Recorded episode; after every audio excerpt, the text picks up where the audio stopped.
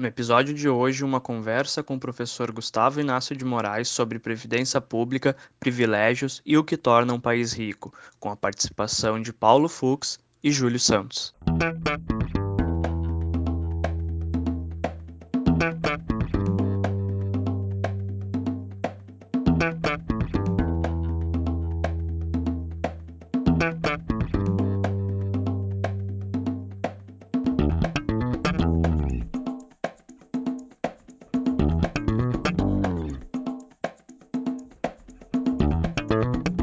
Este é o Tapa da Mão Invisível, podcast destinado àqueles que querem ouvir ideias que abalam sociedades e que não são ditas na mídia tradicional. Bem-vindo, Paulo Fux. Tudo bem, Júlio?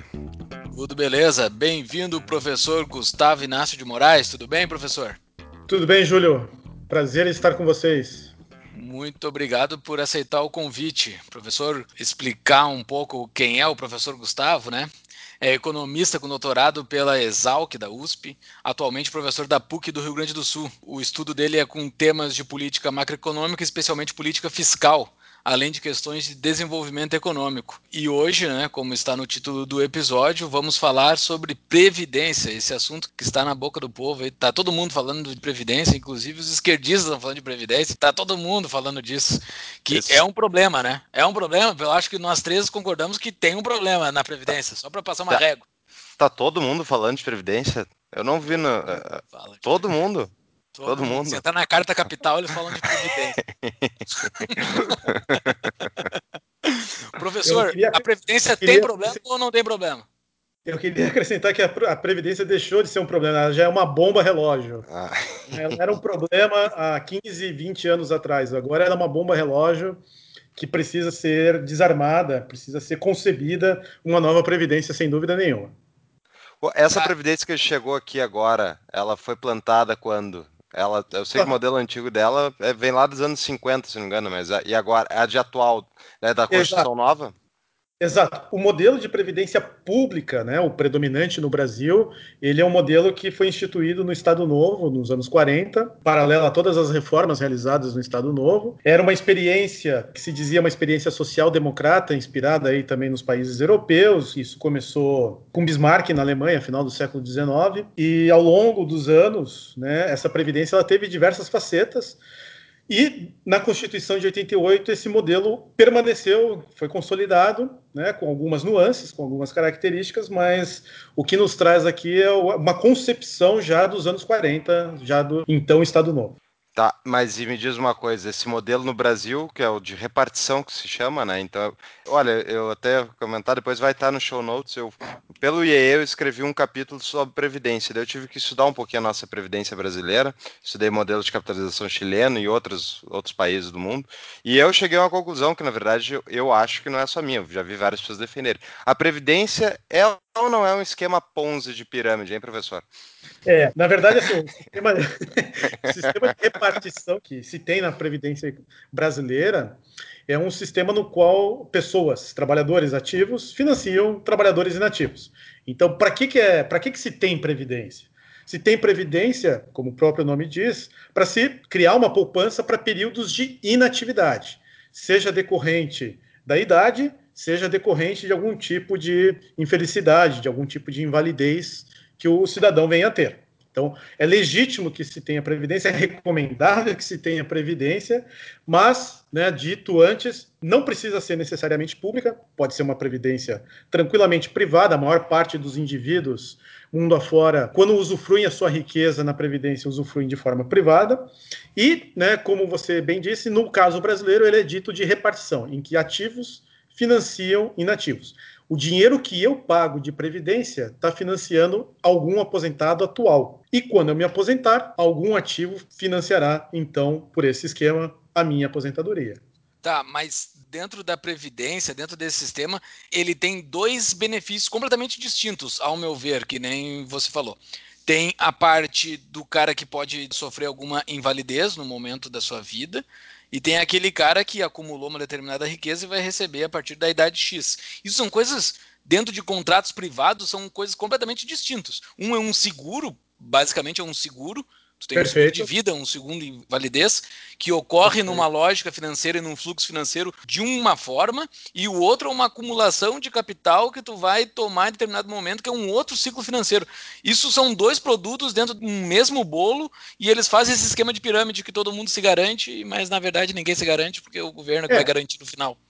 Justamente, porque eh, concordo contigo, são dois, dois tipos de produtos, né? ambos garantidos, no caso brasileiro, pelo, pelo público, né? pelo governo.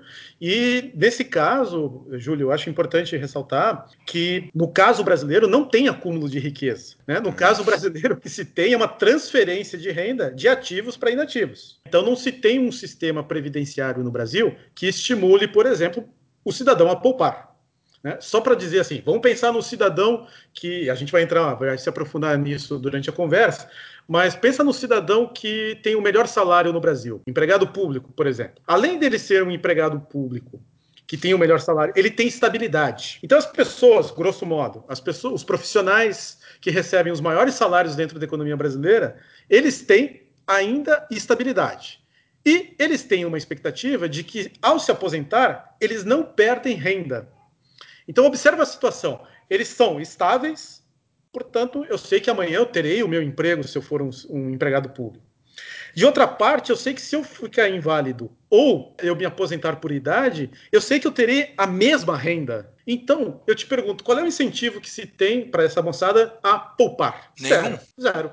Então, o Brasil também sofre por uma falta, uma ausência de poupança privada, por ausência de recursos, porque grande parte dos nossos trabalhadores melhor remunerados são trabalhadores que não têm qualquer incentivo a poupar. Está correta, a Previdência, na verdade, ela é um esquema de transferência de renda entre trabalhadores ativos e para trabalhadores inativos. Trabalhadores ativos, eu vou ressaltar, trabalhadores ativos e seus patrões para inativos dentro da economia brasileira.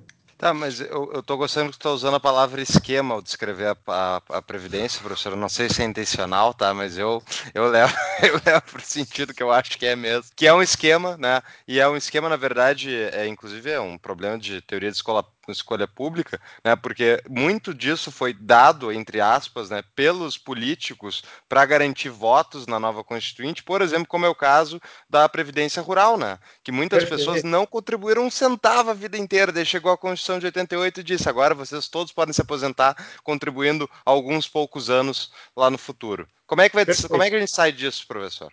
Pois é, aí você tocou num assunto, né, que assim, no fundo, nós no Brasil nós temos pelo menos quatro grandes esquemas de previdência. Um é um esquema voltado para os trabalhadores urbanos, os trabalhadores que têm carteira assinada, são trabalhadores formais.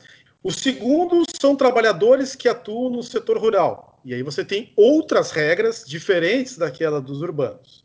E você tem ainda duas outras previdências, dentro desses quatro grandes esquemas, voltadas ao trabalhador do setor público. Então, no Brasil, já se parte, penso eu, de uma grande injustiça social, que é termos quatro classes diferentes de previdência voltadas aos trabalhadores brasileiros. Ora, se você julga, se você pretende ter uma sociedade, né, como era a intenção dos constituintes em 88, que versa sobre a igualdade né, que versa sobre os mesmos direitos, aí já começou um problema, porque você tem quatro esquemas completamente diferentes e esquemas que acabam uh, uh, trazendo cidadãos de segunda classe e de primeira classe. No caso específico da aposentadoria rural, é, é, é bom que se diga, e isso vai ser aprofundado também na nossa conversa, não é um esquema de previdência, por essa razão que você mencionou. Os trabalhadores, no máximo, contribuem com três meses de previdência rural e fazem jus a N anos, ainda que o rendimento seja baixo, eles fazem jus a N anos de rendimento via previdência rural. Então não é um esquema de previdência, é um esquema de assistência social.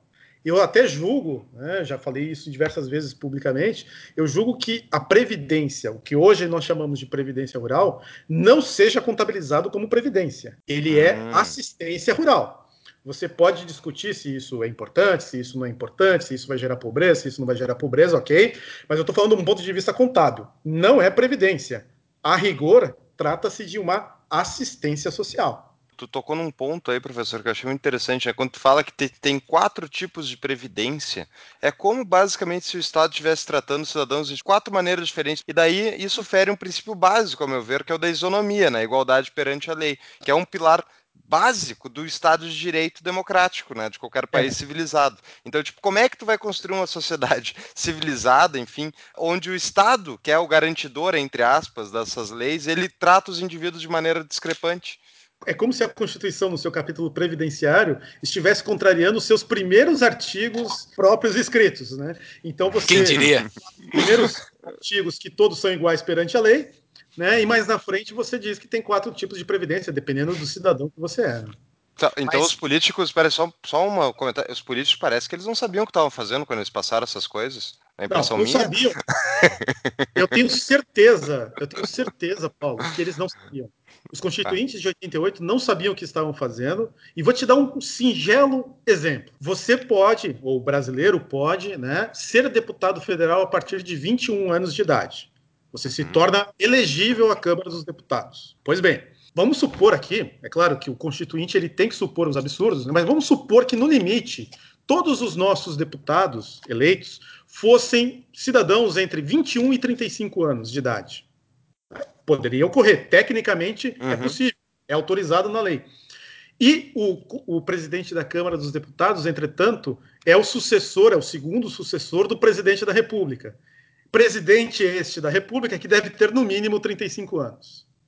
Então, assim, esse é só um singelo exemplo da incoerência, né, da forma como não foi raciocinado a forma de redação, a forma de concepção do Estado brasileiro durante a Constituição de 88. Foi feita a Bangu, foi uma verdadeira orgia, né, uma orgia pós-ditadura, né, feita a Bangu, e, e nenhum, tanto assim que é uma das constituições mais extensas do mundo, né? Porque vários dos itens, penso eu, julgo, que vários dos itens que estão presentes na Constituição não deveriam ser objetos de uma Constituição, mas sim de leis ordinárias, leis constituintes, etc. a Constituição versa sobre o número de deputados, ora, bolas, a lei eleitoral pode cuidar disso, né? E coisas do gênero. Então você coloca tudo lá dentro na esperança de congelar né, a sociedade daquela maneira. A Constituição fala da existência da OAB, né? Pois é, fala da existência do colégio Pedro II, né? E coisas do é, gênero. Então, pois é. Assim, Coisa ridícula. Eu, aqui, aqui, eu acho que eu estou sendo que, muito pessimistas. É, chegamos num consenso que a Constituição é ridícula. Pelo menos é, chegamos e aí. Dentro do, nosso, dentro do nosso tema previdenciário, a Constituição faz esse absurdo de ter quatro sistemas. E ela faz um absurdo ainda maior, né, que é fonte de polêmica quando a gente fala de previdência, e aí chega no ponto que alguns analistas, inclusive, falam: olha, a previdência não é deficitária. Por quê? Porque a Constituição agrega receitas que são oriundas de atividades que não são atividades previdenciárias, mas que se imputou ao então Instituto Nacional de Seguridade Social, o INSS, famigerado INSS, anteriormente conhecido como INAMPS, né, Instituto Nacional de Previdência Social, né, de Assistência Médica e Previdência Social, INAMPS, e assistência médica, receitas oriundas de assistência social e assistência médica, também estão no bojo do INSS. Logo, vários analistas acreditam que a Previdência é, não tem um déficit, porque teriam as receitas ainda de assistência social e assistência médica. Ora bolas, mas o INSS não faz assistência médica, raramente faz assistência médica. Quem faz assistência médica predominante no Brasil é o SUS, o Sistema Único de Saúde, que também dá uma outra conversa aqui com a gente, né? mas esses recursos que então seriam alocados para o INSS são para financiamento de saúde e assistência social, que estão em outra rúbrica de despesa. Né? Logo, a Previdência Social brasileira é deficitária, sim. Quando foi dividido o cidadão brasileiro em quatro classes, tem essa classe que tem um incentivo a não poupar, né? essa casta, vamos chamar de casta, acho que fica melhor. Eles nos dividiram em castas e tem essa casta que tem um incentivo a não poupar. Mas pior, né? Ela tem um incentivo a se endividar eternamente, né? Ela vai viver eternamente na margem da sua capacidade de pagamento. Como ela, ela vai ter um, uma renda futura garantida eternamente, ela vai ter um incentivo eterno a se endividar. Daí gera uma bola de neve pior ainda, né? Perfeito. E é exatamente isso que acontece o que você tem hoje dentro do Brasil é a produção de miséria a partir dessa casta. Eu acho que o termo é muito bom, porque eu gosto de chamar essa casta, qual você se refere, de, de os encastelados estáveis. Né? Eles são encastelados, porque eles não admitem que você, qualquer outro cidadão brasileiro, entre no assunto deles, né? contraria a opinião deles. Você logo recebe um argumento de autoridade. E, em segundo plano, né, eles são estáveis, ou seja, mesmo que você queira alegar que eles têm um mau desempenho, mesmo assim você não conseguiria mandá-los para a rua. Eu acho assim, até aproveitando o gancho, eu acho que a verdadeira revolução liberal, a revolução econômica que a gente vai ter no Brasil, é o dia que a população perceber que é explorada por esse tipo de casta. Por exemplo, na, na greve dos caminhoneiros no ano passado, né, no ano de melhor de dois, abril de 2018, maio, né, maio de 2018, é, a gente teve um episódio, né, eu acho que revelador disso, quando a greve se prolongou, né, inviabilizando a movimentação econômica no Brasil, bloqueando os principais pontos, e a arrecadação de impostos, por óbvio, subitamente declinou, principalmente o ICMS. Bom, foi nesse momento que os vários tribunais de justiça começaram a dar ordem de prisão para os líderes da, do, do, movimento, da greve. Os vários tribunais de justiça começaram a criminalizar o movimento. Com medo do quê? Com medo de que no final do mês sequer houvesse né, recursos para o pagamento da sua própria, do seu próprio salário, da sua própria remuneração. Então, eu acho que nós temos hoje no Brasil né, se vocês me permitem fugir do assunto um pouco, um combate entre uma classe né, chamada funcionários públicos, donos de, uma, de várias regalias, e que não são desafiados para o futuro. O futuro, por exemplo, é de data science, o futuro é de métodos computacionais, o futuro é de uma série de processos até home office, versus o resto da população que vai ficar marginalizada nessas, nessas novas tecnologias e, portanto, né, vai ter que abastecer essa moçada aí de, de, de, recursos. Nós vamos viver uma situação, é, querendo exagerar aqui o argumento, semelhante às vésperas da Revolução Francesa, na qual o Estado pedia mais impostos, mais impostos, mais impostos, mais impostos, para manter uma, uma nobreza, no caso, no caso brasileiro, um funcionalismo inútil, com raras exceções, não traz nenhum tipo de solução para a sociedade e não traz produtividade para a sociedade, não enriquece a sociedade. A razão pela qual o Brasil hoje, no presente momento, empobrece, e a tendência é que se empobreça durante décadas se não for revertida a situação, é exatamente nós termos uma classe tão privilegiada e tão improdutiva. Olha, professor, gostei do teu tom anárquico, tá? Me se assemelha que a gente reproduz aqui no programa seguidamente. Né? Concordo ipsis literis com o que foi dito. Tu mencionou aí o nosso pessoal de toga, né? E esses aí eles adoram legislar em causa própria, né? Eu me lembro quando já tentaram fazer algumas reforminhas aqui no governo do estado do Rio Grande do Sul, eles sempre se julgaram aptos a julgar os casos que caíram em relação às previdências deles, né? Uma coisa absurda, meu ver. É, Mas enfim. O, uh... o judiciário, se tu me hum, permite, Paulo, claro. o judiciário ele está preocupado em fazer justiça social, ao invés de simplesmente fazer justiça. E eles se é esquecem que ao fazer, ao procurar fazer justiça, automaticamente se segue a justiça social. Uhum. Mas eles estão preocupados antes de colocar a justiça social na frente da justiça. E aí todos os problemas institucionais brasileiros aparecem. Vai desde o crime comum até os problemas econômicos da nossa sociedade. Perfeito. E uma das coisas que tu comentou muito aí, que é, é justamente essa conta tá cara demais, quem está pagando ela é a parte produtiva da sociedade, né? E isso, obviamente, afeta a nossa acumulação de capital privado, que levaria a uma taxa de juros mais baixa, que permitiria a gente ter um sistema financeiro mais sólido para emprestar para quem precisa e, basicamente, gerar esse desenvolvimento econômico, né? Então, a, pergunta aí, tá mesmo que não reformasse a Previdência, o teto de gastos não bloquearia isso?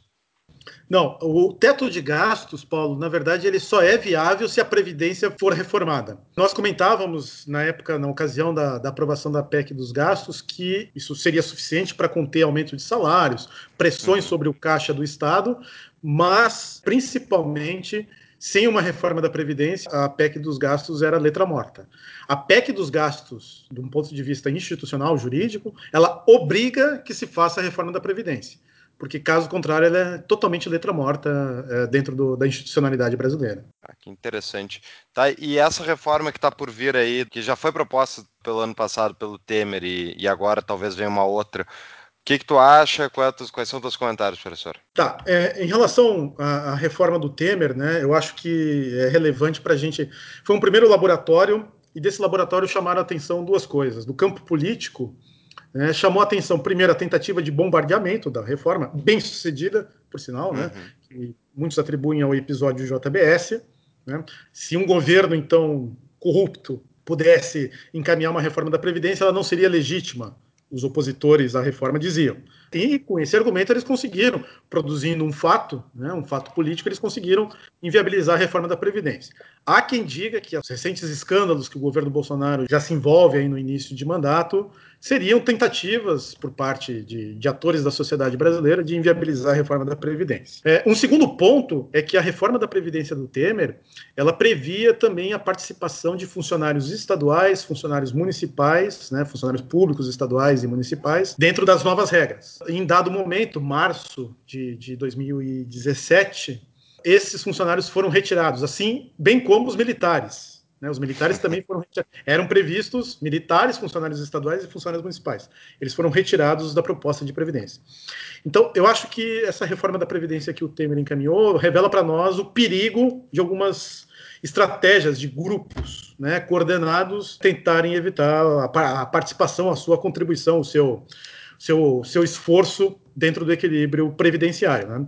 É, o Brasil é o país né, do, o farinha é pouco, meu pirão primeiro. Né? Então, essas, esses cooperados né, foram atrás desse pirão, mesmo tendo pouca farinha, né, em benefício próprio. Eu acho que, que do, do, ponto de vista de ensinamento, ali está a maior pressão. E eles vão recorrer a subterfúgios, vão tentar dizer que o governo é um governo corrupto, vão tentar dizer que o governo é um governo ilegítimo, que, o, né, que são argumentos que sempre aparecem, que é golpe, enfim, que sempre aparece eh, nesses discursos.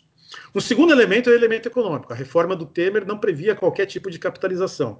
Ela previa remendos, ela previa né, ainda um esquema de repartição, ou seja, de novo, trabalhadores ativos financiando trabalhadores inativos, então, trabalhadores recebendo salário, pagando contribuição, pagando as pensões e remunerações dos inativos. Ao contrário do que vem se, então, se desenhando agora, a gente ainda não teve uma proposta formal, mas a ideia da capitalização dentro do esquema que talvez seja proposto pelo Paulo Guedes. Muito bom. Tá uma, uma dúvida, professor. Antes até a gente, eu quero tratar de, de regime de capitalização, mas eu queria te perguntar: o Lula fez uma reforma da previdência em 2003, que foi basicamente aquela, ele ampliou a idade limite, várias coisas do tipo, se eu não me engano. Né? E a minha dúvida nessa reforma que, que, que vão querem fazer agora, caso seja no mesmo modelo de repartição, né, que é o modelo atual que a gente tem, eles não vão tentar novamente só ampliar idades limite da idade de contribuição, tempo de contribuição, e isso é, na verdade, empurrar com a barriga mais alguns anos, isso até a expectativa de vida aumentar continuamente, como ela tem aumentado, né? E vai ser necessária uma nova reforma daqui a alguns anos. Como é que é isso? Ou vamos torcer? O Guedes sabe que quer, mas será que vai vir essa de um regime de capitalização? É, o governo Lula ele foi muito feliz nessa reforma previdenciária que você mencionou em 2003, porque ele apostou numa coisa que se mostrou vencedora. Ele empurrou com a barriga, esse termo é muito bom, Paulo. Ele empurrou com a barriga, ampliando a, o limite de idade da Previdência, sem mexer na estrutura da Previdência, sem mexer nas injustiças geradas pela Previdência, ou mesmo sem mexer nos privilégios do funcionalismo público principal origem né, do déficit previdenciário. Então, ele apostou que, empurrando a idade limite, ele seria capaz de financiar a Previdência via crescimento econômico. Na medida que entrassem mais contribuições, mais trabalhadores formais, funcionalismo público aumentasse, ele teria então garantido a viabilidade por mais alguns anos da Previdência da forma como estava, alterando apenas na margem. E essa foi uma aposta vencedora na medida que o Brasil cresceu. Eu me lembro que na época dessa discussão, em 2003, Uh, um dos deputados relatores da, da reforma na da Previdência no Congresso dizia que, olha, a gente está apostando sinceramente no crescimento econômico, porque se daqui a 10, 15 anos o Brasil não tiver crescimento econômico, muito bem, também acabou o Brasil, então não adianta a gente discutir Previdência. Uhum. Então apostava-se claramente no crescimento econômico. Como a gente viu nos últimos anos, não dá para fazer uma aposta eterna no crescimento econômico. Eu vou colocar de novo a Previdência ela não vai ser financiada pelo crescimento econômico. Antes do contrário, a Previdência vai gerar o crescimento econômico. Isso que tu mencionaste alguns minutos atrás, né? De que ela promove desenvolvimento econômico, ela promove poupança, ela promove capital, ó, os juros são mais baixos, é, você tem mais dinheiro disponível para a Bolsa de Valores, você tem mais dinheiro disponível para as empresas investirem, e isso gera desenvolvimento econômico, isso gera empregabilidade, isso gera prosperidade. Então, aquela, aquela reforma da Previdência foi uma reforma marginal, ainda que se tenha conseguido É, naquela época já se mostrava difícil é, é, e houve um mérito político de consegui-la, mas apostou no crescimento econômico. Esta reforma aqui vem de uma crise, diferentemente daquela. Então, vem de uma situação crônica em termos de contas públicas. Eu vou começar a dar alguns números, né? a gente está indo muito aqui pelo, pelos conceitos técnicos, né? mas eu vou largar o primeiro número. A hum. população brasileira, em geral, ela costuma dizer que o que ela mais quer do setor público, e eu poderia contestar isso também, mas fica para um outro áudio, tá? Uhum. o que ela mais quer do setor público é educação e saúde. Né? O orçamento de educação e o orçamento de saúde dos três níveis de governo do Brasil, do setor público como um todo, somados, educação e saúde, não dá o orçamento da Previdência. O orçamento de educação e saúde somados é de 650 bi no Brasil, todos os três níveis de setor público. O orçamento da Previdência nos três níveis de governo 850 bi. A Previdência gasta no Brasil 200 bilhões a mais do que educação e saúde somados. No Brasil, gasta 850 bi. Olha, para dar uma, aqui uma, um número de comparação, né, hoje o PIB brasileiro está em torno de 6 trilhões de reais. O Rio Grande do Sul, por exemplo, um estado que tem em torno de 7% dessa participação, tá bem? Nós estamos falando de um PIB no Rio Grande do Sul de 420 bilhões de reais, né, ou 7% de, de 6 trilhões, e a Previdência gasta o dobro do PIB do Rio Grande do Sul por ano, a Previdência. Só a Previdência. Então, isso dá uma dimensão do que, do que nós estamos falando. É um poderoso instrumento de criação de desigualdade no Brasil. Todos os entes federativos, basicamente, estão quebrados por causa da Previdência, né? Municípios, estados e União Federal. E a minha... Mas antes eu queria voltar um ponto, antes de entrar, na... avançar mais dentro da Previdência, né? Uh, muita gente aqui não, não é da área da economia, talvez não saiba, né? Mas a importância do que tu comentou no início dessa última fala, que é a importância da poupança antes do consumo, né? Que daí é uma visão totalmente diferente entre duas escolas de pensamento, eu diria, entre os liberais e os intervencionistas, né? E muitos, eu me lembro quando, por exemplo, Tarso Genro era governador do Rio Grande do Sul, ele falava que tinha que se endividar, tinha que o Estado tinha que ser um indutor do crescimento, ou seja, ele apostava no crescimento de longo prazo para bancar as contas dos, das apostas deles, dele como Estado determinando, né, o que, que ia dar certo ou o que não ia dar. E a importância da visão contrária, nossa visão, né, de que é basicamente não, primeiro tu poupa teu recurso, primeiro tu guarda dinheiro para justamente tu ter recursos para. Porque uh, ao poupar, tu está abdicando de consumir. Né? E os keynesianos, intervencionistas, eles adoram consumo. Né? Eles, uh, muitas esquerdistas xingam o capitalismo. Ah, é o festival do consumo. Não, na verdade, quem gosta de consumismo mesmo são os keynesianos, que gostam que a gente fique gastando, se endividando e, e põe no crédito. Por quê? Porque eles acham que isso gera crescimento econômico. E nós, os liberais, dizemos o quê? Não, é baixa preferência temporal, é guardar o teu dinheiro para depois tu poder escolher entre investir e consumir. Tu não tem como fazer fazer isso se tu não tiver guardado dinheiro antes, ou tu vai estar trabalhando com dinheiro alheio. Né? E caso do governo, ele obriga a gente a trabalhar com dinheiro alheio de todo mundo, fazendo essa, esse esquema. Paulo, é muito importante o que tu está dizendo, porque inclusive o próprio Keynes, na teoria geral do emprego, do júri, ele não fala de déficit constante. Sim, o Keynes, sim. O Keynes fala que em períodos de crescimento econômico, o governo deveria poupar os seus recursos, precisamente para que em momentos e aí nós discordamos dele, mas enfim, para que em momentos de crise o Estado então pudesse socorrer né, a economia nacional. Isso ele inclusive mencionava como o orçamento ordinário. Em momentos de bonança, o Estado sai da economia. Em momentos de fraqueza, de anemia econômica, o Estado entraria na visão, na concepção de Keynes. Só que essa turma pegou esse discurso, é né? Pela metade, assim, vamos entrar sempre. Eu costumo brincar, né, que um tio que traz presente é muito melhor que um tio que toca piano. Então, tu, de quem tu gostava nas tuas festas de aniversário? Do tio que traz presente. E isso ficou no, no imaginário, que keynesiano sempre gasta. Na verdade, o keynesiano mesmo, né, em momentos de bonança da economia nacional, ele sai do mercado. Ele, o Estado não fica no mercado durante a bonança. Eu tô para conhecer um keynesiano que defenda esse outro lado. Eu só me lembro pois eles é. falando sempre para gastar. para dizer que Keynes não é keynesiano. É. e o bônus demográfico, que pela última vez que tinha acompanhado, acabava em, acaba em 2020, mais ou menos, né? E para quem não sabe, bônus demográfico é basicamente quando a maior parte da população vai estar em idade economicamente ativa, ou seja, disponível para trabalhar e gerar riqueza. E isso basicamente é uma transição em direção a uma população mais velha, com mais aposentados e menos gente para bancar a conta. Então a gente é. tem essa questão do bônus acabando e tem a previdência já estourada agora. E então, vamos para o regime de capitalização?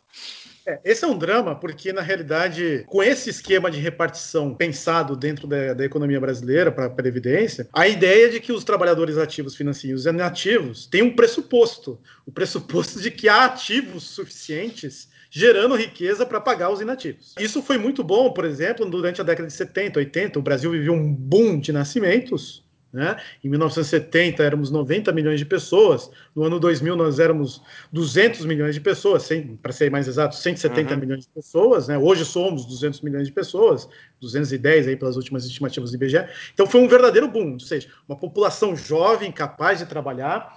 E aí tem o segundo drama, é, não só essa população jovem é, agora se escasseia, a projeção para 2050 é de que o Brasil tem em torno de 240 milhões de habitantes, sendo 75 milhões de idosos. Então, a gente teria que ter ativos suficientes para é, financiar 75 milhões de pessoas, 75 milhões de idosos. É, é uma conta difícil de, de, de ir para frente. Mas a gente tem esse drama e temos um drama adicional, porque essa população jovem, basicamente as pessoas nascidas de 70 até 2005, 2006, né, essa grande massa de jovens, também é uma massa de jovens com baixa produtividade. Né? Então, eles podem até ter um emprego, eles se formalizam, mas eles recebem no máximo né, três, quatro salários mínimos. O rendimento médio do trabalhador formal brasileiro está em torno de R$ 2.200, pouco mais do que 2,2 salários mínimos. É, a gente tem o drama de ter uma população jovem que está cada vez mais rara frente à população idosa, o bônus demográfico, que é a grande população jovem, se perde, e não só a tendência de envelhecimento, mas também que o jovem permaneça improdutivo, ou seja, com baixos salários dentro da economia brasileira. Interrompemos a nossa programação para falarmos do nosso patrocinador, que é a CapTable. A CapTable é uma plataforma que possibilita para aqueles investidores com apetite de risco e que querem multiplicar o seu dinheiro, investam em startups com alto potencial de crescimento. É tudo online, sem burocracia. Mas tem muita gente que quer a tranquilidade da renda fixa, e por isso os mesmos empreendedores da CapTable lançaram a CapRate, que é a primeira plataforma de empréstimos peer-to-peer -peer para o mercado imobiliário do Brasil. Ou seja, através dessa plataforma você investe em incorporadoras e empreendimentos imobiliários e recebe um títulos de renda fixa, um CDB, igualzinho àquele que já tem no mercado financeiro bem comum. Então esse CDB da Cap Rate dá ganhos, no entanto, de 12,8% ao ano, o que hoje é aproximadamente 200% do CDI, que está em mais ou menos 6% ao ano. Ou seja, 200% do CDI em renda fixa. Então a Cap Rate já tem uma parceira, que é uma incorporadora que está ofertando esses títulos, que se chama Vitacom. Vocês podem entrar e conhecer mais sobre a Cap Rate e o primeiro investimento possível dela através do site da Cap CapRate, que é caprate.com.br. O cap é CAP, Casa André Paulo, rate de rate, com um R só. Voltamos à programação, Júlio.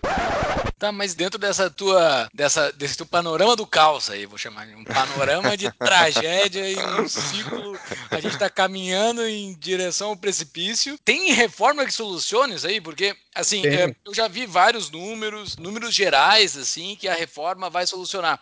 Mas a gente não está indo para um precipício que não tem volta. Eu com 30 e poucos anos eu vou eu vou receber previdência? Não, né? Eu não vou. Eu, eu já desisti pessoalmente. Eu vou te dizer assim, eu também não estou muito longe de ti. Eu estou com 43 anos. Eu também me preocupo. Né? Eu, eu, eu acho que a forma de pessimismo também é uma forma de otimismo, porque a gente vai ter que encontrar solução. Tá bem? A gente vai ter que se convencer como sociedade, por bem ou por mal, de que tá bom. Mesmo aqueles que gostam de muito governo vão ter que se conformar que não vai ser esse setor hum. público que vai sanar os problemas deles. Você pode até defender o, um, uma sociedade com muito governo, com muito Estado, mas não esse Estado que nós temos hoje, porque esse Estado que nós temos hoje também é inviável. Eu, particularmente, defendo uma sociedade com menos Estado, né? mas, enfim, mesmo os modelos que defendem com mais Estado vão ter que reformar esse Estado. Qual é a solução que. E aí já vamos passar para a solução. Né? A gente vai ter que colocar pingos nos is. Tá bem? Um primeiro pingo no i já foi aqui mencionado, que é tratar previdência rural como assistência social. Hoje, no Brasil, nas três esferas é, de administração pública, são 100 bilhões aproximadamente para assistência social. Esses números são de 2017, são do Tesouro Nacional, no balanço do setor público nacional. 100 bilhões por assistência Contando social. Contando Bolsa Família aí dentro? Contando Bolsa Família aí dentro. Todos os anos para assistência social. E aí eu te pergunto, vai 100 bi, é, muito mais que o PIB de muitos estados aí brasileiros, vai 100 bi para assistência social. E eu vou perguntar para vocês, a população pobre se sente mais atendida? A população pobre diminuiu? É uma assistência social que se presta a melhorar efetivamente a vida das pessoas? E é 100 bilhões para essa JOS. É 100 bilhões e produzindo cada vez mais pobres, cada vez mais dependentes do Estado. Então, assim, a previdência rural. Previdência rural é assistência social. Só de separar isso, você já joga numa rúbrica de assistência social e aí a gente pode discutir. Talvez dar né, é, recursos, transferir, melhor, recursos para as pessoas do meio rural brasileiro para os idosos, quem sabe, do meio rural brasileiro, seja mais efetivo do que pagar Bolsa Família, produza mais bem-estar do que pagar a Bolsa Família.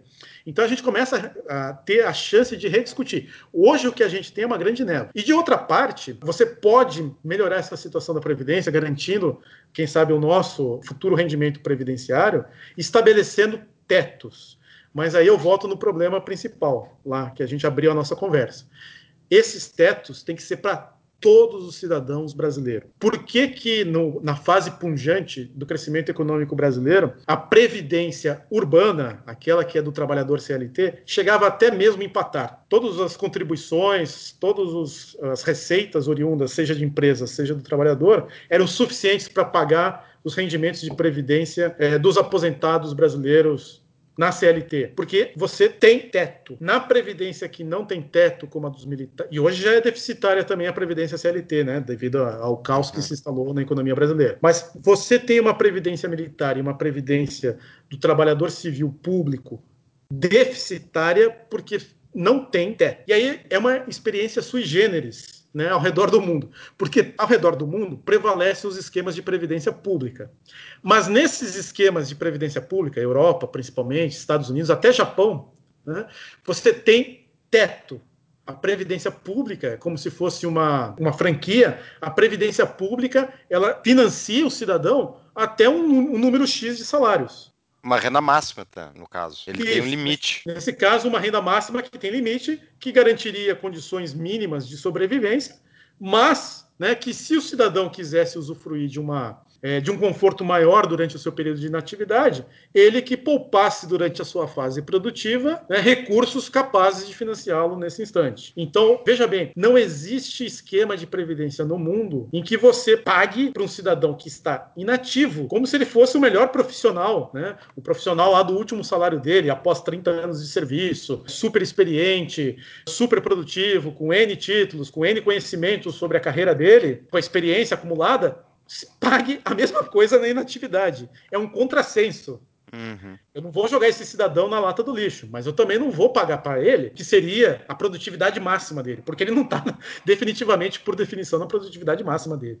Tá, mas esse cara, digamos assim, não o do nosso caso, tá? Que somos jovens adultos, mas pegar o da pessoa que tá ali acima de 50 anos, tá? O cara já contribuiu, o cara já tá contando com isso. A reforma não tem como pegar esse cara, ou vai pegar esse cara, infelizmente. Não, não tem. É, esse cara, ele não vai ser pego pela reforma, e vou dizer ainda mais, né? No caso dos funcionários públicos, tem o abuso adquirido, né? O abuso adquirido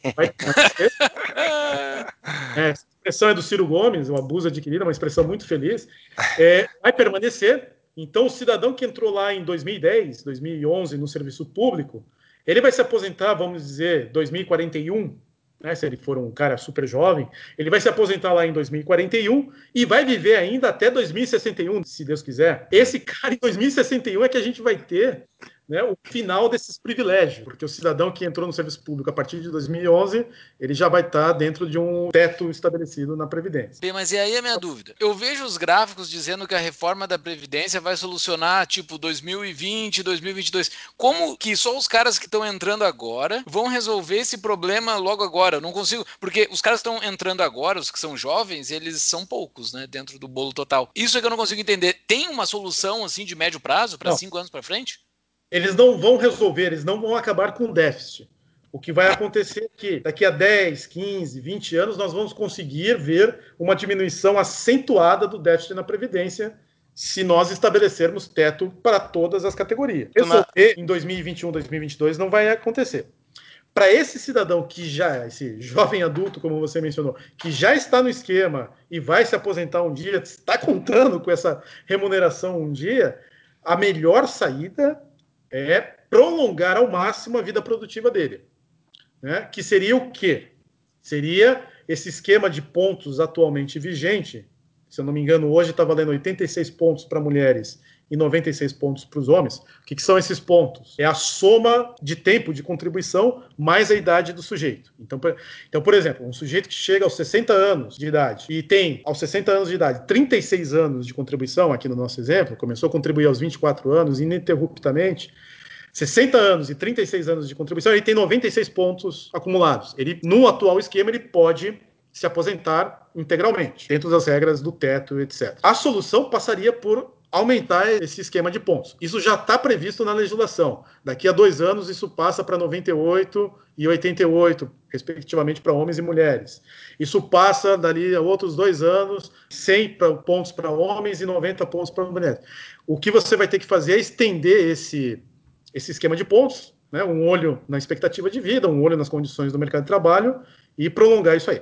É o que deveria, por exemplo, aproveitando o gancho, acontecer no, no, no setor público. Hoje, a professorinha lá da rede estadual, etc., está se aposentando aos 50 anos. Ela começa a, a sua docência aos 20 anos e, no melhor da idade intelectual dela, que seria na meia idade, aos 50 anos, ela se aposenta. O que a gente tem que fazer no, dentro de um setor público que procure o equilíbrio, procure justiça, é tentar prolongar a vida útil dessa cidadã dentro do, do setor público, oferecendo aí alguns prêmios, oferecendo uma remuneração adicional, enfim, que também evitaria uma vez que ela já está dentro, né? Mas também evitaria a contratação de novos funcionários públicos, né? contribuindo para encher ainda mais. É, esse é um dado legal, né? Porque a maior parte dos estados brasileiros, o Rio Grande do Sul é o maior exemplo disso, tem mais matrícula inativa do que matrícula ativa de funcionário Exato. público. Né? Na Secretaria de Educação, na Secretaria de Educação do Rio Grande do Sul, relatório do, da Secretaria da Fazenda do Rio Grande do Sul, tem 90 mil inativos e 70 mil ativos. Mas e não, desses não... 70 mil ativos, só 45 mil estão em sala de aula. É, exato, eles têm um setor gigante de administração das escolas, né, que fica ali no centro administrativo do estado. Uma vez eu fui lá, eu, eu me horrorizei. Era tipo, era, acho que era na base do prédio, assim, naquele prédio Rampa, famoso de Porto Alegre lá. Era gigante, era gente que não acabava mais administrando o sistema. E daí pensava, né, mas ah, essa educação aí é da Finlândia, né? Não. não. Então, assim, respondendo, Júlio, para o esquema, te, te respondendo e concluindo, né, Júlio, para o esquema atual, o que vai ter que ser feito é prolongar ao máximo a vida útil das pessoas que já estão no sistema. Tá, e eu vou fazer uma pergunta que ela é meio retórica, tá? Porque eu imagino que eu já sei qual é a resposta, mas uma coisa meio que da história da Previdência. Existiu um tempo onde a Previdência era superavitária, né? Tinha mais pessoas contribuindo do que pessoas uh, utilizando recursos sendo pagas, né? Eu imagino isso coisa técnica, tá? E eu, eu trabalho com, com finanças, então eu imagino que esse caixa ele entrou para um caixa comum ou o caixa da previdência ele é um caixa separado.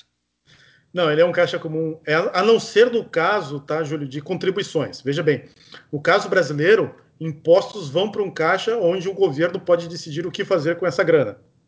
Inclusive as contribuições do 11% do INSS. Não, no caso de contribuições, juridicamente, você tem que já prever para onde vai ser direcionado esse, esses recursos. Para pegar um outro exemplo, no caso da contribuição da provisória sobre movimentação financeira, a CPMF, como ela era uma ah. contribuição, juridicamente ela tinha que ter previsão de encaminhamento dos recursos.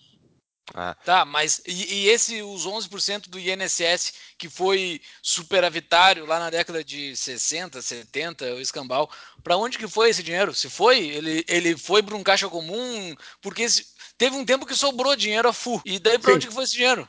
O que aconteceu? Do início, do início da, da, da, concepção do sistema de previdência. Por exemplo, quando se criou a Previdência no Estado Novo, por definição, não se tinha inativos. Você só sim, tinha sim. contribuição. E aí entra um, algo que o Paulo mencionou também lá no início da nossa conversa, porque já no Estado Novo se tinha necessidade, ou se achava que tinha necessidade, de ajudar as pessoas que nada faziam dentro da sociedade brasileira. E então, parte desse dinheiro, parte dessa arrecadação já foi direcionado para alguma coisa que era para assistir esse pessoal. Então. É, Era para saúde, era antes do SUS isso, né? Não era uma previdência, era uma assistência social.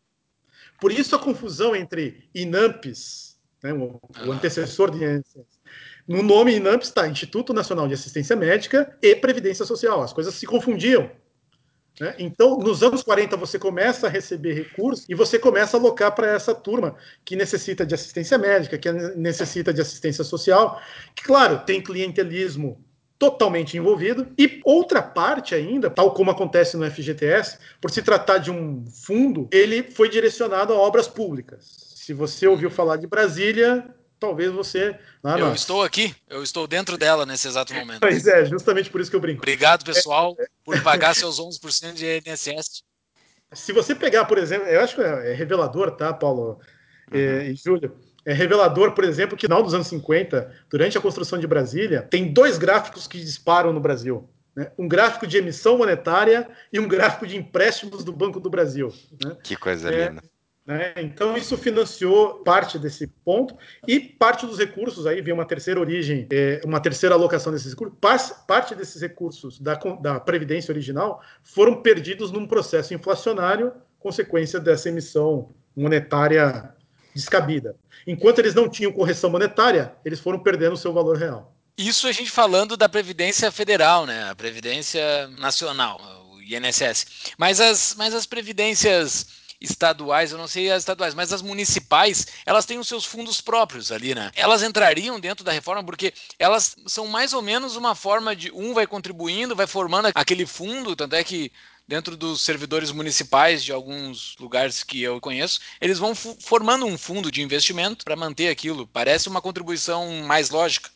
Isso, é, é uma espécie. Muitos municípios chamam isso de caixa de pecúlio, né, formando esses fundos. É, e é importante recuperar um gancho do anterior do Paulo, porque o Paulo menciona assim: ó, muitos estados estão quebrados e muitos municípios estão quebrados em função da Previdência. Na realidade, a maior parte dos municípios brasileiros eles não têm Previdência. Eles hum. põem os seus funcionários dentro do que seria o CLT urbano. Né? Então, eles estão, hum. esses funcionários estão submetidos a teto, a prefeitura, como patrão desses funcionários, contribui para o INSS federal, né? então esses municípios não têm problema. Por que será? Né? Outra parte de municípios tem esse esquema que o Júlio menciona, que é, tem uma contribuição. O principal problema da Previdência não é um problema municipal, é um, é um problema estadual. Né? Eu não tenho os números precisos dos outros estados, mas eu posso mencionar o Rio Grande do Sul, né, porque é um estado emblemático. Eu vou explicar por que, que o estado do Rio Grande do Sul é um estado emblemático. Além de ter matrículas inativas superiores a matrículas ativas, então, assim, já não funcionaria o esquema de ativos financiando uhum. ativos, porque tem mais gente. Então, os ativos teriam que ganhar muito mais do que os inativos. Então, o cara que está lá no seu décimo ano de carreira, décimo quinto ano de carreira, tem que contribuir para o cara que já finalizou, já saiu no, no, topo da carreira lá no trigésimo ano. Não tem como. É esquema Ponzi. É esquema Ponzi. Alguém vai pagar por isso no final, né? Que aí se tu já viu quem vai ser, né? Todo mundo. Então, o, o, exemplo do Rio Grande do Sul é notório por causa que o Rio Grande do Sul, primeiro, tem 10 bilhões de reais de despesa com previdência estadual. Então, o famigerado IP, né, o Instituto de Previdência do Estado, é, ele tem lá cerca de, hoje, beneficiários, cerca, vou falar números redondos aqui, cerca de 100 mil beneficiários. E ele gasta 10 bilhões de reais. Isso equivale a 27,5% do orçamento do Rio Grande do Sul. Em outras palavras, o Rio Grande do Sul é um estado que tem 11 milhões de habitantes, ao redor de 11 milhões de habitantes, 100 mil habitantes, daí cerca de né, 0,9% aí da população. Eu vou falar de outra forma. É como se eu estivesse dizendo que 27,5% do orçamento do estado do Rio Grande do Sul seja direcionado a 0,9% da população do Rio Grande do Sul. Eita loucura. Falando aquela ideia inicial dos produtos que tem dentro do INSS, o IP tem um outro produto dentro dele que é o plano de saúde, né? Ele é Exato. é uma previdência, ele é um plano de saúde, ele é um monte de coisa, né? Desde o ano passado, melhor, desde 2017, o IP já está dividido em dois. Há uma caixa, né, uma conta para IP Saúde e há uma outra conta para o IP Previdência. Né? Mas, de qualquer forma, isso repercute num caixa do Estado, do orçamento estadual. Então, veja só, 27,5% do orçamento do Rio Grande do Sul vai para a Previdência. O segundo estado que proporcionalmente gasta mais com Previdência é o Rio de Janeiro, e gasta 16%. Barbaridade, que diferença. O Rio de Janeiro gasta 16% e o Rio Grande do Sul gasta 27,5% da sua despesa com Previdência. Então você começa a entender por que, que o Rio Grande do Sul não tem praticamente é, possibilidade de fazer investimento. Porque você pega todo o dinheiro e 27,5 você já tem que entregar para a Previdência. Então, começam a aparecer, né, e, e os, os, demais estados começam a ter esse tipo de tendência, né, começa a ter esse tipo de tendência porque no setor público, função gratificada, você ocupa o cargo e a função gratificada fica. Mais tarde ela vai rebotear lá na Previdência. Né? Você começa a ter TJ que dá aumento real de 10% por ano. Então, vai bater lá na Previdência lá na frente. Então, é uma bola de neve que, se você não fizer a reforma, né, você compromete as finanças estaduais. É emblemático que lá pelas tantas, em 2015, logo que assumiu o governo do estado do Maranhão, o Flávio Dino, governador do Maranhão, acabou sendo reeleito agora em 2018, ele mencionou o fato de que ele não desejaria que o Maranhão se transformasse no Rio Grande do Sul. Foi, foi uma frase né, que é, é repercutiu muito, mas eu acho que se você olhar para todos os estados, né, o Rio Grande do Sul pode dizer: eu sou você amanhã, uhum. porque está sendo uma bola de neve dentro do funcionalismo brasileiro. Eu diria o seguinte: o Rio Grande do Sul hoje ele é praticamente, o governo do Rio Grande do Sul hoje é, part, é praticamente um departamento de recursos humanos. Só gerencia salário e pagamento de salário. E, e tem o departamento de dívidas também, né? Que fica como rolar as dívidas. Como não pagar dívidas, né? É, como não pagar, né? Nem, nem seus próprios funcionários. Tá, mas vamos falar então de uma alternativa agora, esse nosso horror. A minha alternativa seria bem simples, né? Uh, seria assim: você quer guardar seu próprio dinheiro, você guarde, né? Faça isso numa conta no seu banco de escolha e não envolva o governo, né? Porque a gente sabe que quando o governo se envolve com previdência, ele pega todo o dinheiro, que daí o Júlio estava perguntando onde é que foi parar. Para mim era, a resposta era óbvia, né? Já foi gasto umas 10 Sim, vezes. Foi retórica, foi retórica. Eu sei. Então, o ponto é totalmente voluntário o sistema. Se quisesse ter acesso ao sistema público, podia até existir, as pessoas provavelmente não usariam porque saberiam que no final das contas não iam receber aquilo que elas pagaram. Agora vamos discutir discutir a alternativa possível que seria talvez para o Brasil, né, professor? Ah, o regime de capitalização que nosso nosso estado quase vizinho aí, o Chile, usa desde o governo Pinochet, acho que eles começaram em 1980, né, o regime de capitalização deles. Então explica para nós aí o que, que é o, o regime de capitalização. Tá, eles começaram, só para fazer a correção aí, Paulo, só para, né? A proposta claro. vem em 80 e eles implementam nos anos 90, tá? Perfeito. Então, é, é, um sistema que tem aí pouco mais de 25 anos, né? Então, é um sistema relativamente jovem é, implementado no Chile. Outros países que usam a capitalização nas nossas vizinhanças, o Peru usa, a Colômbia usa, Costa Rica usa, uma série de países latinos fazem uso do regime de, de capitalização. O regime de capitalização na Europa é totalmente voluntário, mais uma vez. Se eu sou um trabalhador europeu, eu estou obrigatoriamente dentro do sistema público. Eu sou obrigado a participar do sistema público. É compulsório. Mas se eu quiser ganhar acima da remuneração que eles dariam ao final da minha, da minha vida ativa, eu tenho que fazer um regime de complementação ou tenho que administrar os meus bens por conta própria e, e ter capacidade de geração de, de receita ao longo da minha velhice também isso é um outro aspecto. Regimes compulsórios e regimes voluntários. Perfeito. O Chile tem um regime de capitalização compulsório. Uhum. Provavelmente esse é o esquema que, mais dia, menos dia, o Paulo Guedes irá nos propor. Você se filia ao sistema público, até porque você tem essa moçada aí, os adultos jovens, para serem financiados. Você se filia obrigatoriamente ao sistema público e obrigatoriamente você também contribui com o sistema de capitalização. Qual é a diferença entre o sistema de repartição, como nós colocamos, e o sistema de capitalização?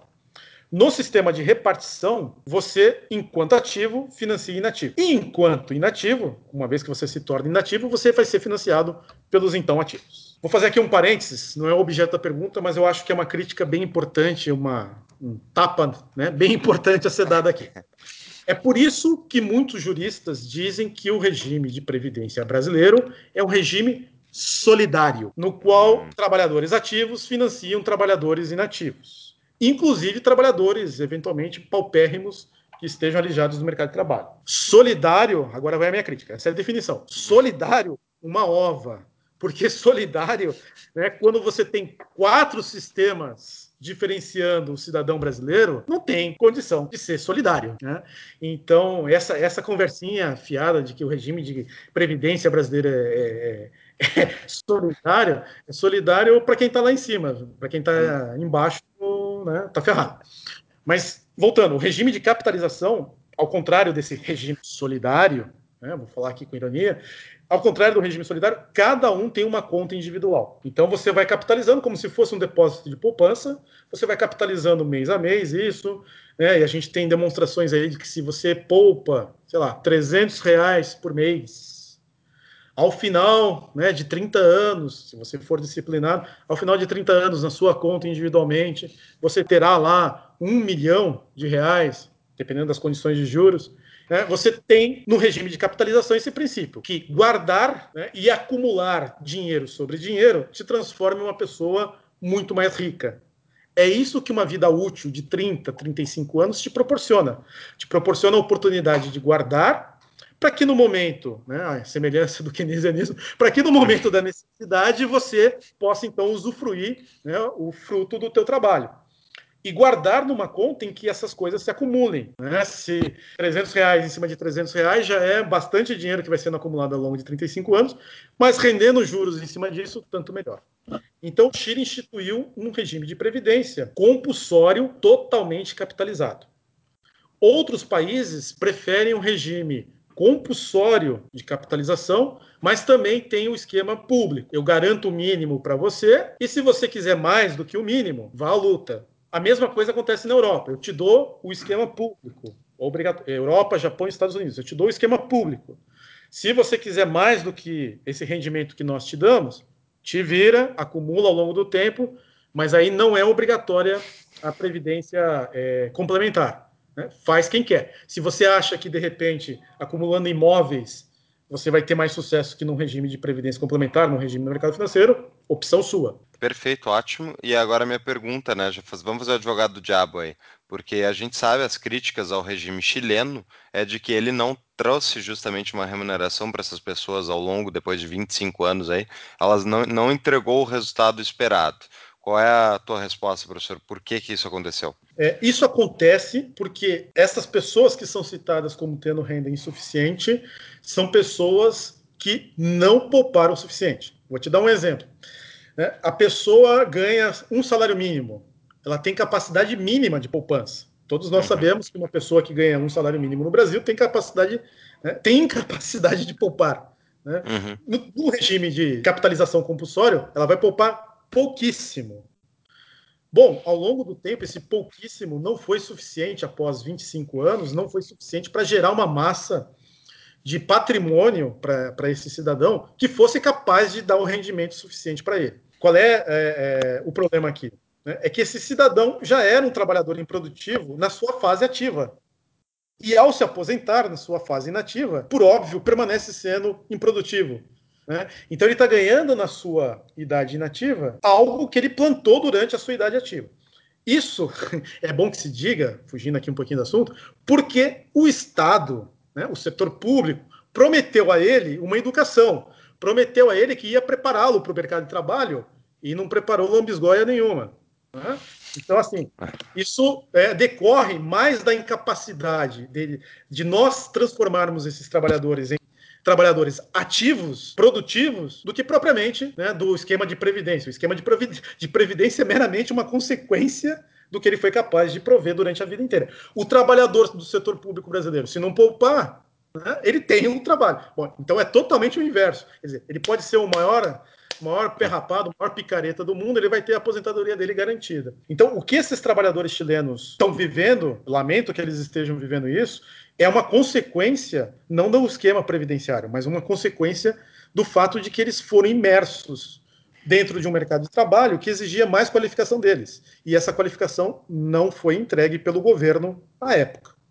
E essa baixa produtividade, agora a gente vamos, vamos caminhando para nossas considerações finais aí, né, para encerrar nossa hora, mas essa baixa produtividade, né, professor, está associada diretamente ao fato de que, justamente ao sobretaxar, enfim, ao consumir a riqueza acumulada, que nem é o caso, próprio Chile, nesse caso, o regime de capitalização, estava comentando contigo antes do início do programa, né, uma boa parte desse capital investido pelos, pelo regime de capitalização serve para comprar títulos do próprio governo, enfim, de renda fixa que estão atrelados a títulos governamentais. Então, uma boa parte do capital que é guardado pelas pessoas acaba sendo utilizado para financiar o próprio Estado, que é um notório desperdiçador de recursos. Ou seja, ele destrói capital privado e isso baixa a poupança privada, isso impede a acumulação de capital, que impede compra de maquinário, de, de bens de capital que vai aumentar a produtividade média desses, desses trabalhadores e eles ficam num ciclo de improdutividade que não consegue conseguem contribuir mais. Ou seja, é um círculo vicioso, né? mesmo nesse regime de capitalização. Perfeito.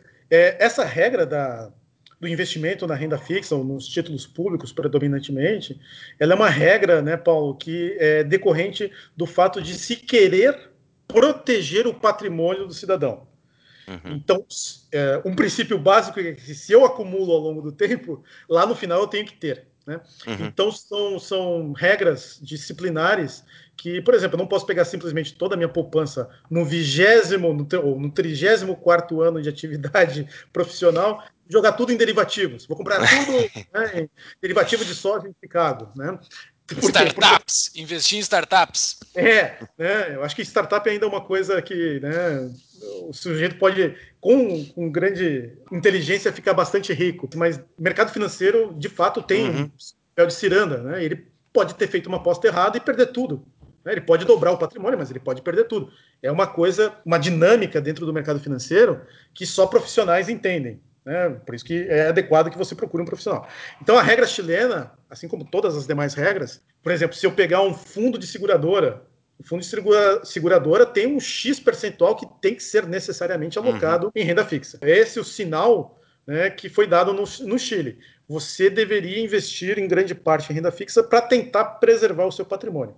Mas como tu bem disse, aí tem um golpe, porque no fundo eu vou ter que financiar necessariamente o governo. E as pessoas, por ausência de cultura financeira, né, o que a gente tem que lamentar muito, não entendem que se eu colocar o meu dinheiro na bolsa, por pior que seja a bolsa no ano que vem, por pior que seja a bolsa daqui a dois anos, ou vá, por pior que seja a bolsa daqui a cinco anos, não falha daqui a 10, 20, 35 anos, a bolsa está sempre bem melhor do que está hoje. Né? Porque o próprio capitalismo, a própria dinâmica de bolsa, cuida de filtrar quem são as melhores empresas, quem são as piores empresas. As piores empresas são expulsas do mercado, as melhores empresas entram. Né? O Dow Jones, a composição da carteira do Dow Jones há 50 anos atrás, era completamente distinta da composição de hoje.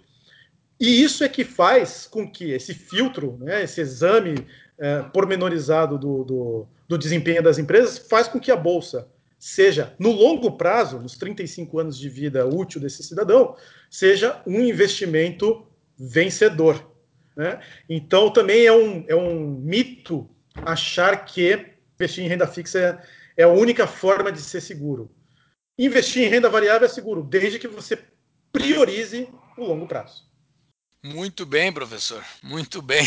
Eu acho que eu fiquei com muita vontade de te ouvir mais, eu fiquei com bastante questionamento sobre previdência, mas o senhor já nos esclareceu bastante aqui, bastante mesmo. Várias Legal. dúvidas que eu tinha foi, foram bastante esclarecidas. Num, num futuro podemos conversar de novo. Mas. Então, a proposta Paulo Guedes está para sair para a rua aí, né? Então a gente fica. Exato, para comentar ela, né? Sensacional, marcado. Marcado. E, mas tem a sua dica de livro, né? Tem uma dica de livro claro. para passar para o pessoal? Eu gostaria de fazer uma dica de um craque aqui das finanças públicas brasileiras, que é o Fábio Jambiage. Fábio Jambiage é economista no BNDES. E ele tem um livro chamado Finanças Públicas, é um livro técnico, né? mas é, eu acho importante porque ele traz muitos esclarecimentos sobre esses conceitos e outros mais. O Fábio Jambiage, mesmo sendo um funcionário público, sempre foi um crítico da Previdência ao funcionar, a forma como se desenhou a Previdência para o funcionalismo público no Brasil. Então, além de ser um cidadão que não está cooptado né, pelo, pelos interesses pessoais, é um cidadão que se presta a desenvolver os conceitos técnicos. Né? O livro se chama Finanças Públicas, o seu subtítulo é Teoria e Prática no Brasil. A editora do livro é Elsevier, né? Finanças Públicas, uh, Teoria e Prática no Brasil. Tem coautoria, além da autoria do Fábio Jambiage, tem coautoria da Ana Cláudia Allen. O livro é importante porque traz números e, portanto, também contextualiza o que nós estamos aqui desenvolvendo. Perfeito, professor. Só para falar para quem quiser consultar o livro, né? Então vai estar tá no nosso show notes, que nem sempre, vai estar tá lá no, no site www.tapadamãoinvisível.com.br e lá em episódios vai ter o link para o livro que o professor recomendou. Professor, foi uma aula de previdência, inclusive uhum. é, eu realmente fazia tempo que eu não tratava desse assunto. É um assunto que ele não, não tem muito sex appeal, né? Mas é o que no, nos rala todo, todo ano, todas as contas. Por isso que a gente tá. Por isso que o governo brasileiro não consegue fazer basicamente mais nada, ele só fica pagando esse rombo da Previdência. Então acho que serviu para explicar para todo mundo aí por que, que tem que reformar, né? E nem, nem discutimos muito a fundo, já comentou e matou a charada rapidamente. É óbvio que tem déficit na Previdência, né? Então, se uma pessoa vem com essa frasinha, tem certeza, chance dessa pessoa ser advogado e tá ganhando dinheiro com a Previdência ele que tá é alta, tá? Um comentário final. Claro, claro. Os argumentos que tem na praça é de que as empresas devem cerca de 500, 600, depende ah, do analista, fala até em 800 bi para a Previdência. Então, esse argumento provaria que a Previdência no Brasil fica de pé. Não fica. Porque mesmo que as empresas pagassem, sei lá, os 800 bi, vamos exagerar o número aqui, uhum. né, isso se trata de um estoque. A Previdência permaneceria deficitária para os demais anos à frente. Né? Então, resolve. Então, é um problema. E aí tem outro problema, né? Que se pagar, se as empresas de uma hora para outra tivessem que pagar 800 bi para o governo nesse instante, nós teríamos uma socialização do Brasil. Né? Hum. Nós teríamos todos os meios de produção estatizados, porque se o Flamengo, né, para pegar um caso aqui, que é o maior devedor da Previdência, pegasse todos os seus bens, todos os seus jogadores, toda a sua marca, aquele estádio Mequetrefe que eles têm lá na Gávea, e vendesse para a Previdência, desse para a Previdência, ainda assim não pagaria a dívida que eles têm com a Previdência. Então, né, é, é, não é esse o argumento. A Previdência permanece deficitária. Perfeito. Uma aula, verdadeiramente. Que Muito aula. obrigado, professor Gustavo. Imagina. Fico que aula, professor. Muito obrigado. Só uns recados finais aqui. Acesse nossas redes sociais, Instagram, Facebook, Twitter, para ficar sabendo quando a gente divulga novos episódios, sempre aos finais de semana. Nos sigam no Twitter, SoundCloud e iTunes, Tapa da Mão Invisível, tanto nas redes sociais quanto nos aplicativos para poder ouvir o nosso podcast. E como o Fux já falou, né? Todos os nossos episódios com show notes estão em tapadamãoinvisível.com.br. Lá tem os links para, para os livros e tudo que foi indicado pelo professor professor. Muito obrigado, professor. Um prazer participar do, do programa e fico à disposição.